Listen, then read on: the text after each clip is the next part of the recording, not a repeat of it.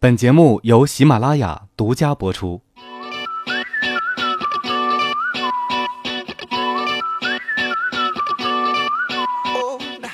旅行路上听格列佛，格列佛听的旅行攻略。各位听友，大家好，我是云湾，非常高兴又和各位格友见面了。如果您想收听更多有趣有料的旅行攻略和旅行故事，请关注我们的微信公众号“格列佛”。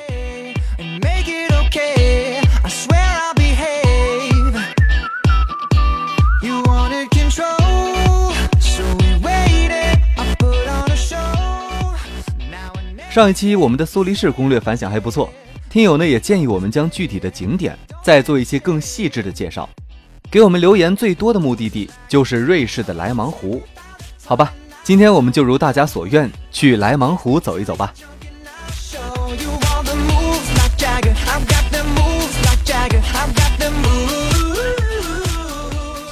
说到莱芒湖，它位于日内瓦，它既属于瑞士，又属于法国。而对于我们这些游人来说，更确切的说法是，它属于欧洲。这里凝聚着整个欧洲的浪漫和温情，它就是欧洲最美的冰川堰塞湖。莱芒湖也称日内瓦湖，它是阿尔卑斯湖群中最大的一个。莱芒湖的湖面面积有二百二十四平方英里左右，其中在瑞士境内占一百四十平方英里。法国境内占八十四平方英里。莱芒湖畔和它毗邻地域的小气候相当的舒适，气温恒定温和，植被茂盛，周边的风景区和公园鳞次栉比。莱芒湖呢，也是世界第一大高山堰塞湖。所谓的堰塞湖，指的是由火山熔岩流、冰气雾或由地震活动使山体岩石崩塌。堵截山谷、河谷或河床后储水而形成的湖泊，莱芒湖就是罗纳冰川消融后形成的。据说，在第四世纪冰期，发源于阿尔卑斯山的罗纳河在埃克吕泽地区被冰气物质所阻断，因此汇水成湖。莱芒湖共有四十一条河水和二百九十九个冰川的融水注入，其中最大的河是罗纳河。它以每秒一百八十立方米的流量从湖的最东部流入，又在日内瓦从湖中流出。由于罗纳河发源于阿尔卑斯山，水从山中流出，流势湍急，夹带有不少的泥沙。据估计，罗纳河每年带入莱芒湖的泥沙约有四百万吨。所谓成也萧何，败也萧何，罗纳河促进了莱芒湖，却又在一点一点地填塞它。莱芒湖形状略似新月，月缺部分与法国衔接，湖面似镜，水波连连。有许多著名的作家、大诗人都在赞美、讴歌莱芒湖的魅力。亨利·詹姆斯称它是出奇的蓝色的湖，拜伦则把它比喻成一面晶莹的镜子，有着沉思所需要的养料和空气。巴尔扎克则把它说成是爱情的同义词。如今，莱芒湖的景观中最引人注目的要数大喷泉了。冲天而起的高大水柱从湖面直射天际，真有一柱擎天的架势，蔚为壮观。大喷泉是19世纪90年代建造的。据说，喷泉起初只是日内瓦手工作坊的排水口。随着旅游业的兴起，日内瓦市政府决定将喷泉移到现在的位置，并改造成旅游景观。这一决策。可谓相当的成功，为日内瓦又增加了一张城市名片。不过，当时大喷泉所喷射的高度只有九十米。上世纪六十年代，大喷泉在原有基础上又进行了大规模的升级改造。喷泉的流量为每秒五百公升，喷口处的水速达两百公里每小时，水柱的高度在无风时可达一百四十米，停留在空中的水量达七吨之多。水从喷嘴喷出，达到顶峰，再回到水面，每个回合需要十六秒。莱芒湖的大喷泉会让你觉得，不管多简单的一件事儿，只要做到卓绝，都很了不起。当一道水柱变得无比高大的时候，它就成为了壮观。如今，这个全世界上最大的人工喷泉已经成为莱芒湖甚至整个日内瓦的象征。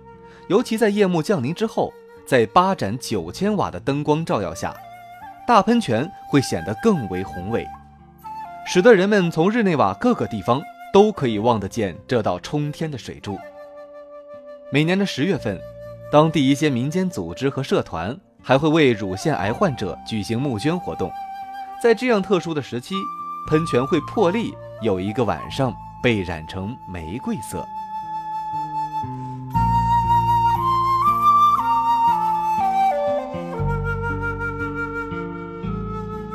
游览莱芒湖，除了欣赏大喷泉，一般游客都会选择乘坐游船。莱芒湖的游船行程每天有七班，成人票价大约为十二瑞郎，午餐游船票价为三十瑞郎，晚餐游船票价为五十瑞郎。不管是白天还是夜晚，游览景色都不会让你失望。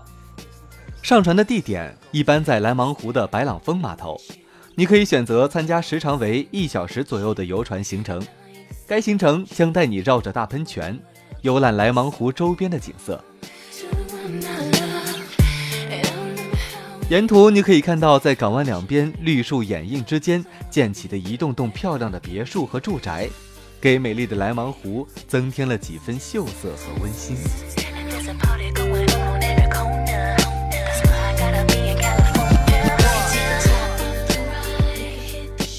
莱芒湖的中央还有一座以卢梭命名的岛屿，以纪念这位法国大革命的先驱与创立立法、行政、司法三权分立学说的伟人。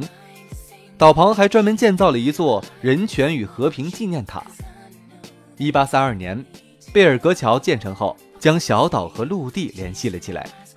如今的小岛已成为一座美丽的公园，是当地人周末散步的好去处。作为行者的我们，来这里走走停停，欣赏下这美妙的湖光山色，十分的惬意。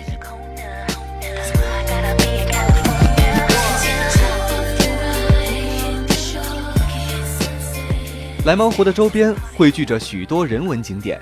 尤其以博物馆、联合国机构和名人故居为主，比如国际红十字会总部及联合国欧洲本部等国际组织就设在莱芒湖畔。观赏这些景点，最佳的路线就是以莱芒湖为中心，沿湖而行，一边欣赏美景，一边品味文化。在这些机构旁边，有一座二十多米高的断了一只脚的四腿木椅雕塑。这件艺术品在提醒我们：世界每隔二十分钟就有一个人受难。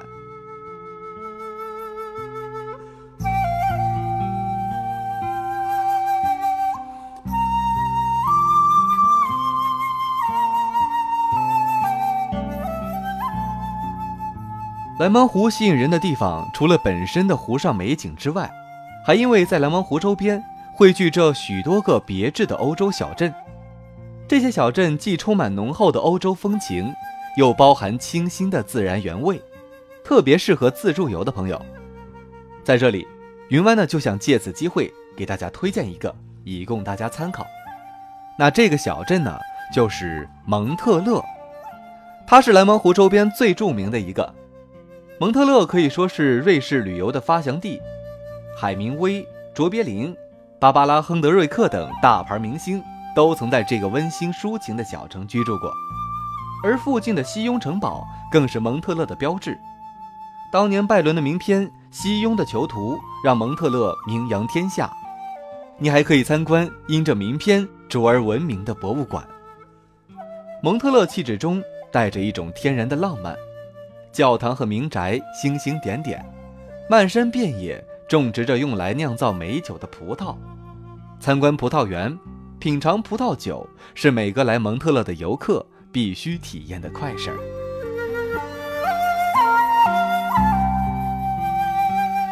蒙特勒还是世界著名的爵士之都，一个田园诗般的小城镇。每年夏天，这里就是爵士乐迷的天堂了。这里有世界上规模最大、最具有影响力的爵士音乐节之一，也是欧洲三大爵士音乐节。喜爱流行音乐的朋友们千万不要错过，在这里震耳欲聋的摇滚音乐会一定会让你享受到一个难忘的狂欢。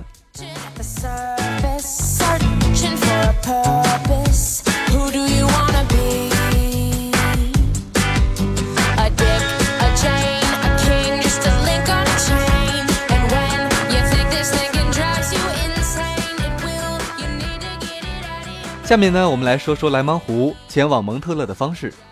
从莱芒湖前往蒙特勒坐火车是比较方便的。瑞士境内火车是四通八达，搭乘火车大约两个小时左右就可以到达。你可以提前购买瑞士通票或者欧洲通票，还是比较划算的。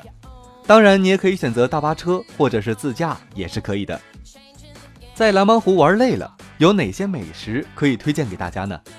在莱芒湖周围有大大小小很多餐厅，据说至少有超过一千家的饭店，囊括了世界各地的烹饪技艺和菜式风格。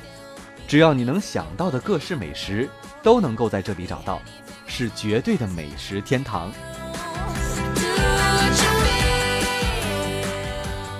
在这里呢，云湾给大家推荐两个区域供大家选择。第一处在 Rio des Alpes 大街北面的旧街。和 Boulevard Saint George 街有比较实惠的亚洲餐馆。第二处区域在老城区，沿着中世纪的 Place to Boardford，有很多是露天咖啡厅和餐馆，价格不贵，也很惬意。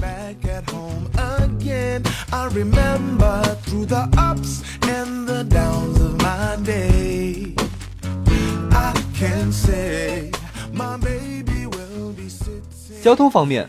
莱芒湖地处日内瓦，交通十分的便利。乘飞机从中国飞到日内瓦就可以了。你也可以从瑞士的其他城市乘坐火车前往这里。当然，你也可以从这里前往欧洲或瑞士其他城市。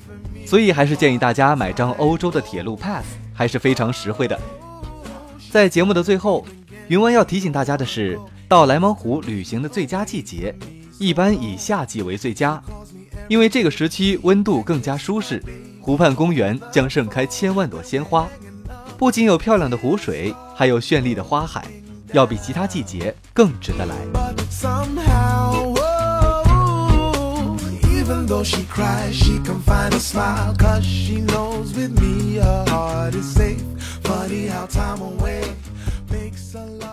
好了，这次的攻略就到这里了，主播云湾，还有我们幕后团队石头，编辑高旭。再次感谢大家的收听。如果您还想收听更多关于瑞士的旅行攻略，请关注我们的微信公众号“格列佛”，并输入关键词“瑞士”，就有更多精彩攻略等着你。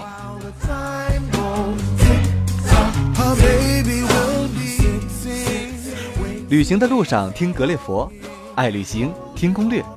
您对我们有哪些期待建议？还想收听哪里的攻略？欢迎通过微信与我们互动吧。我们下期节目不见不散。